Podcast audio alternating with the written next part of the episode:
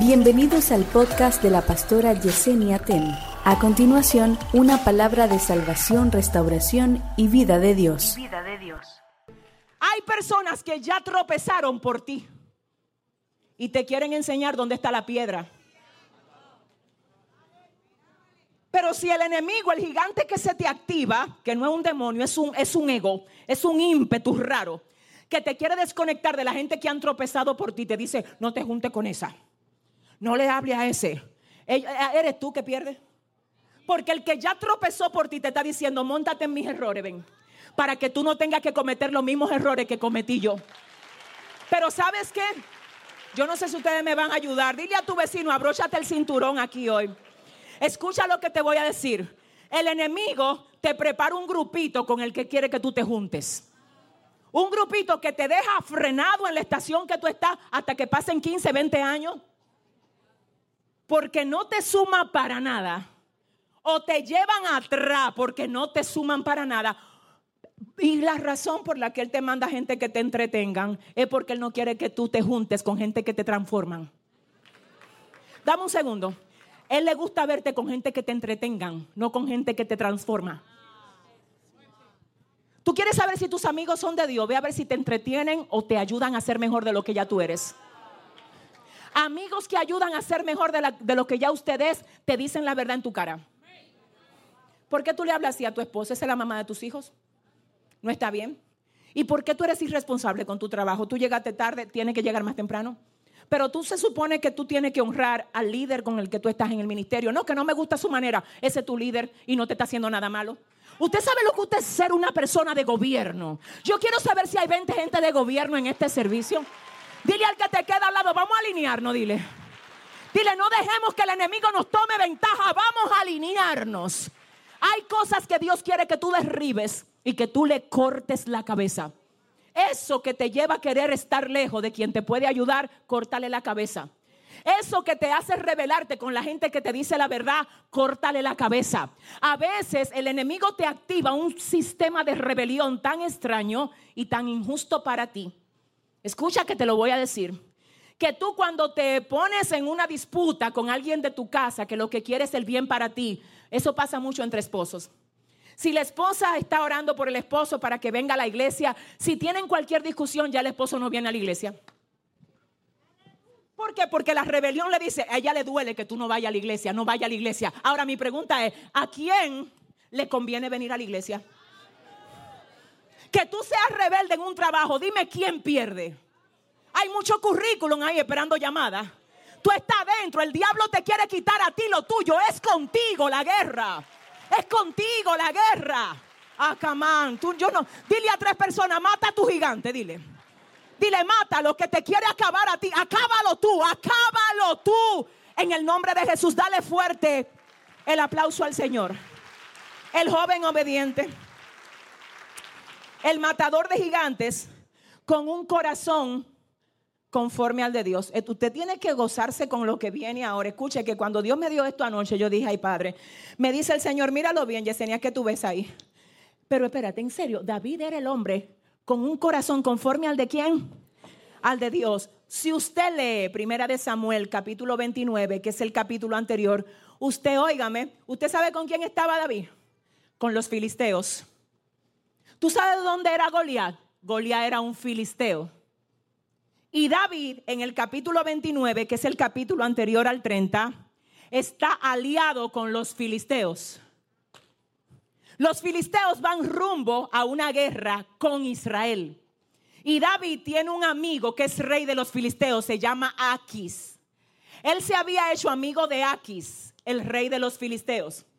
Cuando se juntan los filisteos porque van a atacar el pueblo de David, David, está en el combo con ellos para atacar a su propio pueblo. Camán, iglesia. No, dame un segundo. Entiéndelo, entiéndelo. David el obediente, David el que tiene el corazón conforme al de Dios, con un llamado de, de reinado, de gobierno, de autoridad, como no hay. Es más, le voy a decir algo. A Jesús le llamaban el hijo de David del linaje de David. Del linaje de David. Porque el Señor hizo pacto sempiterno con David. ¿Tú sabes lo que significa un pacto sempiterno? Pacto eterno con David. Que el reinado de David no tendría fin. ¿Cómo es que el reinado de David no tiene fin? Es de la tribu de Judá. ¿Y Jesús de dónde? De la tribu de la tribu de Judá. ¿Por qué el reinado de David no tiene fin? Porque se extiende en Cristo. Cristo tiene un reinado eterno que representa el reinado eterno que Dios le prometió a David. ¿Tú estás entendiendo por qué la guerra con tu propio gigante? ¿Tú te crees que el diablo le va a estar haciendo guerra interna a alguien que no tiene fruto ni tiene futuro? Háblame del nivel de tu guerra y te voy a decir el nivel de la gloria a la que el Señor te quiere llevar. Dile a tu vecino, no es de balde, dile. Hay un pleito, dile, pero yo lo voy a ganar. Dile, mi gigante va a tener que caer. Alguien cree aquí que Dios. Ay, ay, ay, ay, ay, ay, ay, ay, ay, ay. ¿Tú te crees que el diablo va a levantar escuadrones de esa manera tan fina y estratégica contra alguien que sabe que cuando está tranquilo derriba gigantes. Que cuando está conectado al lugar correcto derriba gigantes. Que cuando se une con la gente correcta está sano para derribar gigantes. Pero es el mismo David, el mismo que derriba gigantes, que ahora se desorientó. Y cuando salió del lugar donde debía estar, que era su tierra, Israel por huirle a Saúl, cuidado con tú salir huyendo a cosas que tiene que resistir. Porque eso te lleva a ser un nómada y a caer en tierra donde tú no tienes que estar. Sundarakamashaya. Hay gente que tienen que subirle los decibeles a su resistencia. A todo no se le corre. A toda la cosa no se le corre. La vida está llena de desafíos. Nunca habrá un lugar tan cómodo del que tú no quieras correr donde valga la pena estar.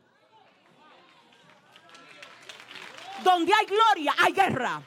Donde hay gloria, hay oposición. Donde hay gloria, hay batallas. Donde hay gloria, hay que subir los niveles de resistencia. Tú no te puedes ir de cualquier sitio donde el diablo te quiera sacar. El enemigo va a tener que acostumbrarse a verte a ti donde Dios te plantó. Si usted, no, pero si ese es el aplauso para tu padre. Aleluya. Aleluya. Escuche esto. ¿Cómo así, pastora? En serio, el que derribó gigante ahora está peleando a favor de la tribu de los gigantes. What? Aquis, Aquis era el rey de los filisteos en ese momento y era así de David. What? ¿Cómo puede David hacer amistad con uno que él sabe que representa enemistad contra... ¿Cómo es, Cristina? David, pero háblame, baby. David, tú sabes que tú le llamaste incircunciso. ¿Cómo te le uniste ahora a ellos? David, tú sabes el, el deseo que tienen en contra de tu tierra. ¿Cómo es que tú estás ahora uniéndote a ellos, David? ¿Cómo tú vas a ir a atacar tu tierra, la que te alimentó? La que te dio de comer te está uniendo en contra de tu tierra, Davidcito. ¿Qué te pasa? ¿Sabe lo que le pasó a David? David era un corazón llamado, pero mal posicionado. David era un corazón llamado, pero desorientado. David tenía su llamado, David seguía con su corazón siendo semejante al de Dios. David seguía teniendo el ministerio, tenía el llamado, ni siquiera se había ejecutado su llamado. Saúl lo andaba persiguiendo. El único problema con David es que estaba en el lugar incorrecto, con la gente incorrecta, peleando a favor del que no debía de pelear. Aleluya. Pero a veces Dios, ay, ay, ay, Dios es tan, ex, mire, Dios mío, extraordinario, espectacular, que Él te libra de ti. Diga conmigo, Dios me ha librado de mí muchísimas veces. ¿Usted entendió ese punto? Dios me libró de una enemiga que yo tenía y Dios me libró de que... Y cuando háblame, dale el mejor de los aplausos porque te libró de ti. Fue que te libró de ti, fue que te libró de ti, fue que te libró de ti. Te libró de ti. David había peleado antes con quienes se le está uniendo ahora. Dentro de su, dentro de su desorientación, Dios le puso una raya. Y a mí me parece que la razón por la que mucha gente está aquí hoy, aunque esté descargado espiritualmente, tiene dos rayitas de carga espiritual. Dos rayitas. Otros están al 100 y ellos están a 10, a 7%. Pero Dios lo trajo aquí.